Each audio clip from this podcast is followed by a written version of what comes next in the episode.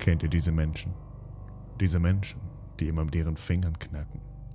Und dann dieses eklige Geräusch, was dabei entsteht. Vielen Menschen wird sogar schlecht, wenn sie das hören. Zugegeben, es klingt wirklich eklig und ungesund. Nun, Sam war so ein Mensch. Er knackte immer mit seinen Fingern. Ständig. Es war wie eine Sucht für ihn. Er musste es tun. Nicht nur das, er knackte seine Zehen, seine Wirbelsäule und sogar mit seinem Genick.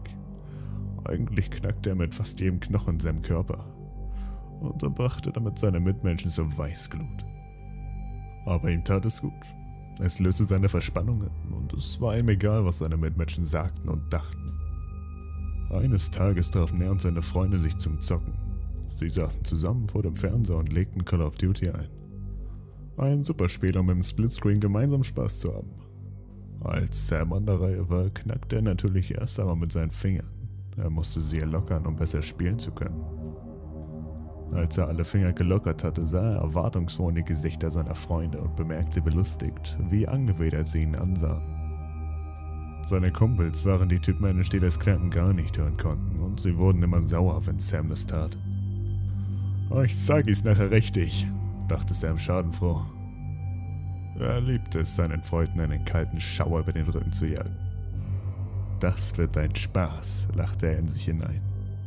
Als sie ein paar Runden gespielt haben, sagte Sam, Wartet schnell, ich muss meine Finger knacken. Mit Wohlwollen hörte er sich das allgemeine Gestöhne an. Als es wieder relativ leise im Zimmer wurde, begann er mit der Prozedur. Mit aller Kraft bog er seinen Zeigefinger um und wirklich, es knackte lauter als je zuvor. Doch sofort danach durchfuhr seine Hand ein unglaublicher Schmerz, der aber schnell dem Gefühl von Befriedigung Platz machte. Aua, das tat ein bisschen weh, sagte Sam grinsend zu seinen Kumpels. Da erst bemerkte er die geschockten Blicke und fragte, was ist denn los?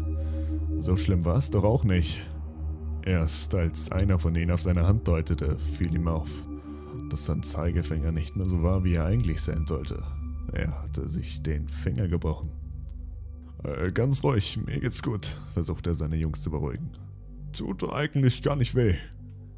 Nein, eigentlich fühlte sich total gut an. So befriedigend, so locker, ob ich vielleicht, dachte sich Sam und packte seinen Mittelfinger. Mit einem Ruck brach er auch diesen. Seine Freunde schrien schockiert auf. Doch das alles bekam Sam nicht mehr mit. Er war wie im Rausch. Nacheinander brach er sich alle Finger der linken Hand. Berauscht und glücklich. Noch nie waren seine Finger so locker gewesen. Wie würde das erst mit seinem Genick sein?